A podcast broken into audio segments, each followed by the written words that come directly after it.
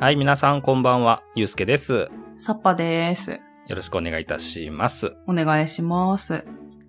えー漫画家藤子不二雄氏ということで、えっと、5回目ぐらいになるのかなこれでね。うん、はい。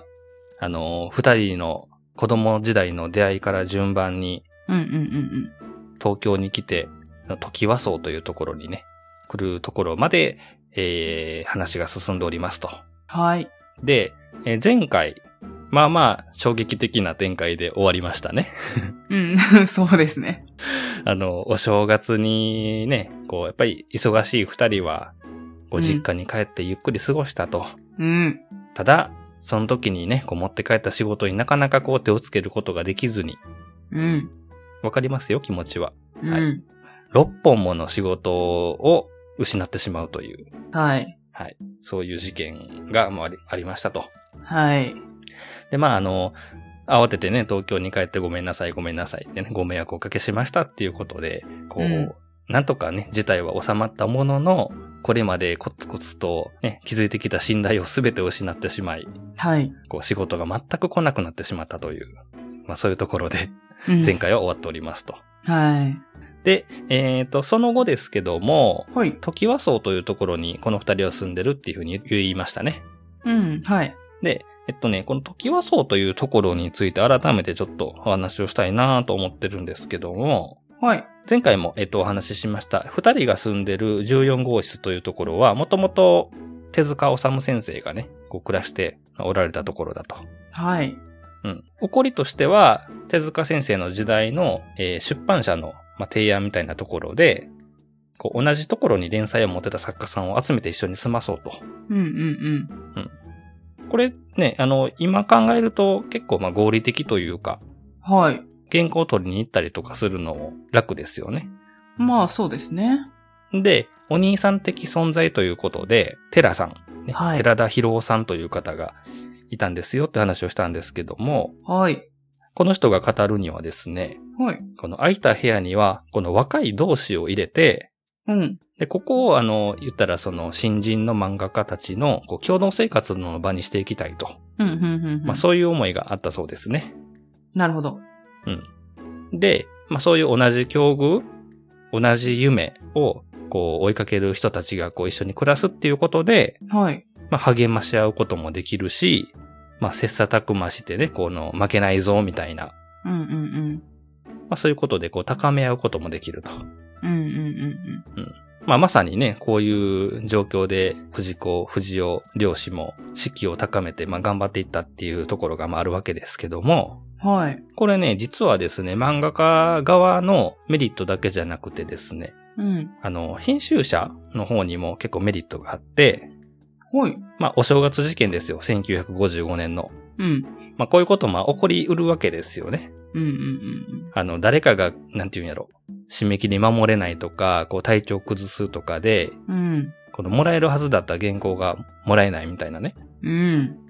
ってなった時に、臨時でもいいから他の部屋から仕事を回収するみたいなね。はいはいはいはい。他の部屋にもほら漫画家さんが暮らしてるわけやから、うん。やっぱそこにこの助けを呼べるっていうのもあるわけですよ。うんうんううんんうんうん。まあ実際結構ね、その、テラさんがフォローしてくれたっぽい事情はあるみたいですけども、この正月の時に。うん。はいはいはいはうん。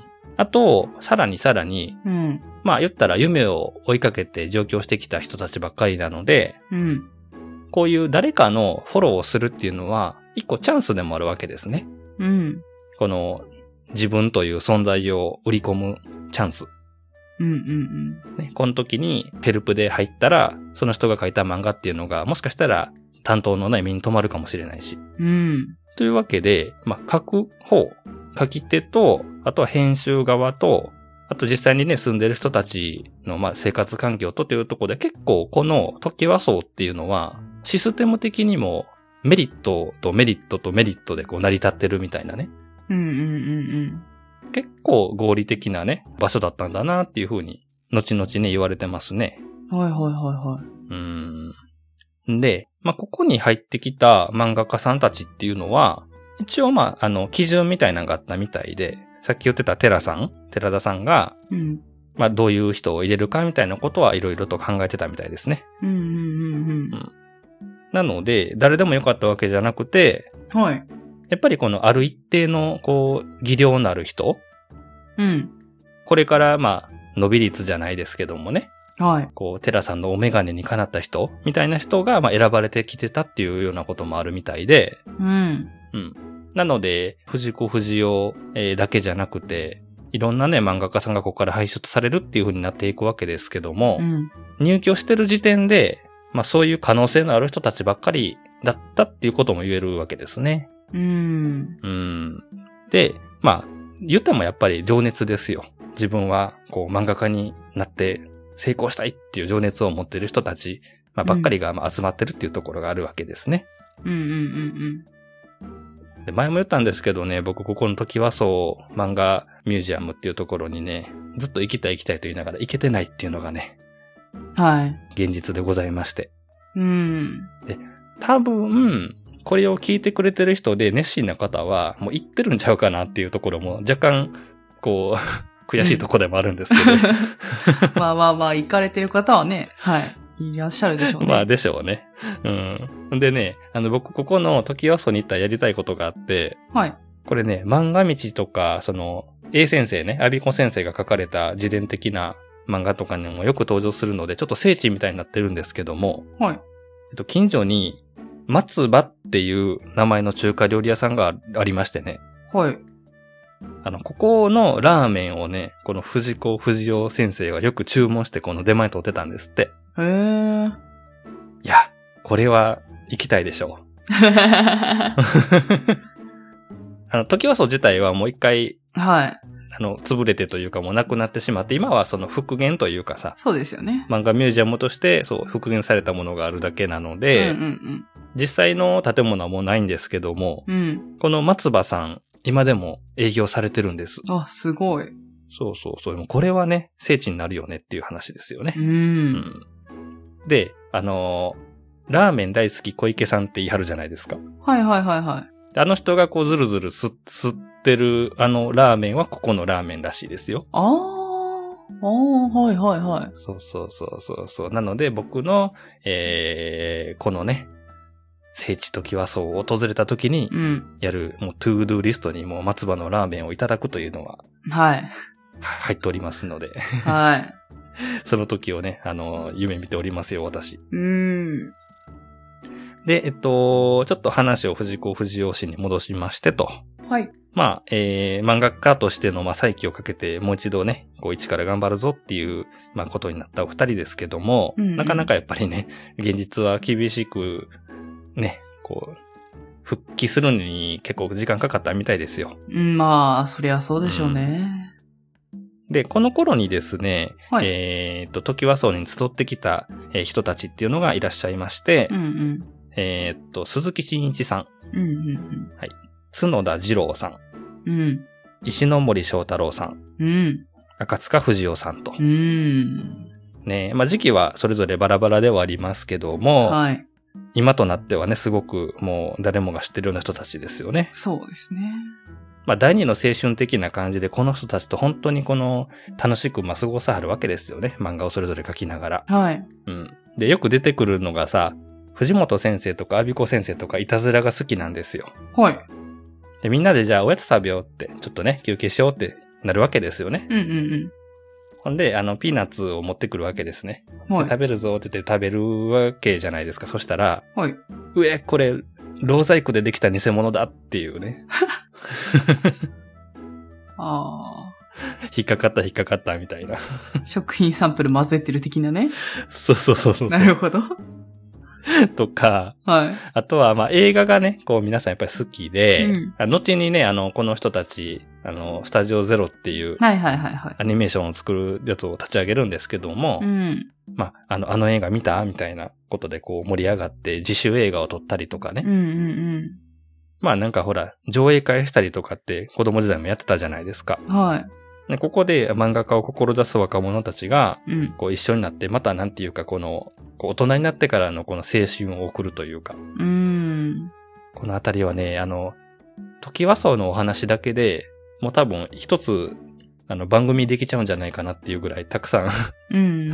あったりするので、はい。またね、詳しくね、語れる時間を作りたいなとは思っております。僕もね、あの、表面的なところしか分かってなくてうん、うんうん。いろいろと、あの、何深掘りしがいのあるところなのでね。う。うんんで、えっと、この頃に、えっと、他の漫画家さんたちだけではなく、はい。もう一人、あの、時は荘に来た人がいるんですよ。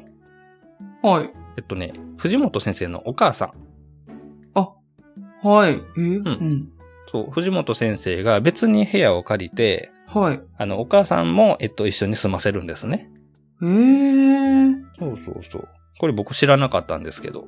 うん。で、えっと、アビコ先生の方は、はいあ。の、お姉さんが上京してきて、こっちはお姉さんと一緒に住んだそうです。そうなんだ。そうそう。ね身の回りのことやってくれたりとかね。ああ、はいはいはいは。うんうんうんうんで、えっと、このお姉さん、えっとね、後に、えっと、アビコ先生が、藤子スタジオっていうのを作らはるんですけども、そこの社長さんになったんかないおうん。っていうことで、まはい。あ言ったら何その寮みたいな感じの生活ではあるんですけども、うんうん少しずつ、えっと、二人とも環境の違いというか、うん。はい。そういうものを迎えながら生活のスタイルも変えてっていうところで、うん。こう、漫画家の仕事をしながら暮らしていくっていうふうなことが起こりますと。はい。で、前回のお話に出てきた新漫画党というやつがあったと思うんですけど、はいはいはいはい。あの若手の漫画家でね、うんうんこの月に1回集まって漫画のこれからを語り合ったりとか、はい。それのね、第2弾をこの頃結成してますね、この人たち。うーん。先ほどあのね、登場した石ノ森章太郎さんとかね、はい中塚不二夫さんとかう、んうん。角田二郎さんとか、うん。もちろんね、寺さんも含めて、うん。あの、新漫画党というものをもう一度結成して、はい。ああだこうだと、漫画をこうあるべきだとかね、うーん。これからの漫画はこうだとかね、まあ、こういうことを語り合ってたようです。うんうんうんうん。。ね。あもう僕の大好きなこの青春っぽいエピソードですよ はい。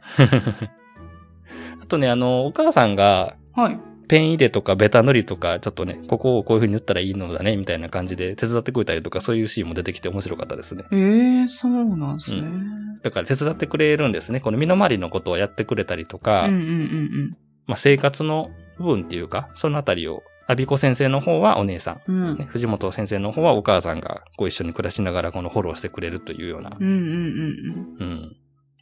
で、この後に、まあ皆さんもよく知ってる、1959年の出来事になるんですけども、うん。はい。えっと、漫画週刊誌の創刊の話が持ち上がるんですね。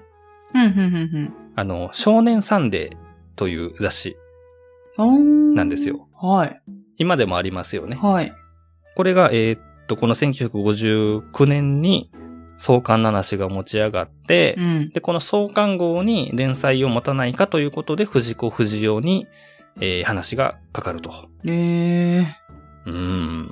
でね、ー。はい。週刊、週刊ですよね、みたいなうん感。じ、これ。 うん。あの、月に1回の月刊誌でもひいひい言ってるのに僕らに務まるでしょうか、みたいなところで、 ちょっと焦りがあったようで。ああ。うんうんうんで、ね、あの、僕たちも二度と失敗できないから、みたいな。うん。うーん、そうですよね。そうですよね。で、あの、ちょっとずつね、この仕事も戻ってきてる中で、はい。週刊連載をしないかということで、うん。ね、こう、白羽の矢が立つわけですね。しかも創刊号からですよ。うんうんうん。どうしようかなーって、できるかなーっていうことで、ちょっと考えさせてくださいっていうふうに返事をしまして、うん。はい。え、あの、相談するわけです、手塚先生に。うん。こんな話が来たんですよって。うんうんそしたら、えっとね、手塚先生の方も、少年サンデーに、あの、連載をするっていうことを知ってね。うん。うん。あ、先生もされるんですね、と。はい。で、先生に言われるわけです、手塚先生に。毎週漫画が読めるなんて、こんなに楽しいことってないと思わないって。はあ。ねえ、もうこんなこと言われたらね、 うーん、そうですね。突き動かされるよねう。んうんうんよし、じゃあ、頑張ってやってみますということうん。で、はい。こうね、奮い立たされて、うん。で、この週刊少年サンデーに、えー、連載された作品。はい。これが、えっとね、海の王子という作品ですね。うーん。うん。ちょっとあの、藤子不二雄のね、大全集とか、そういうのに興味ある方はもしかしたら知ってるかもしれないし、うん。はい。あの、後にあの、藤子不二雄ランドというのがはいはいはいはい。創刊されるんですけども、うんそこにもね、あの、CM とかで、あの、今週は海の王子みたいな、あったんで、うーん。まあ、僕らよりも少し年上の方で、それのテレビ CM とか見た方にとっては、もうこのね、作品の名前はよく知ってるのかもしれないですね。うーん。なので、この1959年に、はい。えー創刊された週刊少年サンデー。うん。ここに、まあ、藤子先生だけでなく、手塚先生とか、まあ、他の、えー漫画家さんとかが、こう、よりどりみどり揃った状態で、こう、満を持してうん。雑誌が始まったと、いうことになります。はいはいはいはい。海の王子は、えっ、と、確か合作だったような気がします。えっ、と、先生、えー藤本先生と、えー、阿子先生と。うん、うん、うん、うんうんうんこのね、海の王子の話もちょっと別の時にしっかりな、したいなとは思ってるんですけども。う。うんんうんでそんなわけで、今となってはね、結構小学館の、あの、漫画家さんっていうイメージが強くなってる藤子不二雄っていう人ですけども、はい。まあ、ここが、まあ、後に知られるキャリアの、まあ、スタート地点でもあったって感じでしょうか。うー。うんん。まあ、そんなこんなでようやく、ようやくというか、まあね、はい。あの、漫画家としての復活を遂げた、まあ、藤子不二雄ということで、うんうんうんえー今回のお話はここまでにしようかなと思っております。はい。はい。ありがとうございますあり。がとうございました。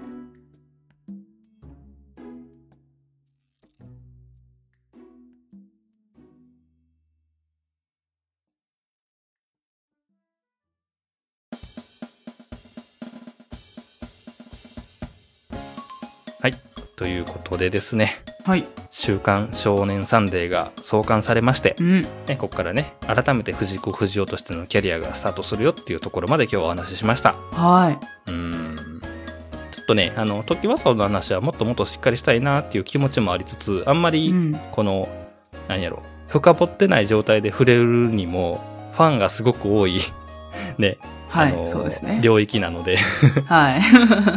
今回若干ね、こう、さらっと目にうんうんこなした感じはありましたけども、うん。はい。あの、このあたりは、あの、詳しい方、どんどんこの、フォローというか、ね、お便りとかでいただけたら深掘っていきますんで、どうぞよろしくお願いします。教えてくださいっていう感じです。はい。はい。ここまで、あの、サッパさん、一回挫折を味わった藤子先生が、こうやってまた復活していくわけですけども、うんうんうん。い今回のお話どんな印象ですかねや、そうですね。まあ、その、まあ実際どうなっていくかっていうのは、もう、んうんうんその最終的なとこは見えてるわけじゃないですか。そうですね。で、まあここが本当になんか、その、私とかが知ってる、その先生たちのうんうん。形っていうか感じに入り込んできたところなのかな、みたいな。あっていうふうに思ってて、あとは、うんうんうんあの、憧れだった人と同じ雑誌に自分の漫画載るって、すごくない、うんみたいなのはめっちゃ思いまし たね。ー、そうやね。それは、だいぶ、なんか、ときめくよね。 胸がね。うん、そうですね。ああ。ほんでね、あの、相談してね、あの、うん週刊連載を心に決めるっていうのもいいエピソードですよね、これ。うん、ですうね。ん確かにね、この世間一般的な感じで言うと、この後のキャリアの方が全然、この知名度的には高いので、はサッパさんがね、こう言ってくれはったみたいに、い。うん。こうイメージする藤子不二雄像にちょっとずつこう近づいてきたなっていう時期ではありますよね。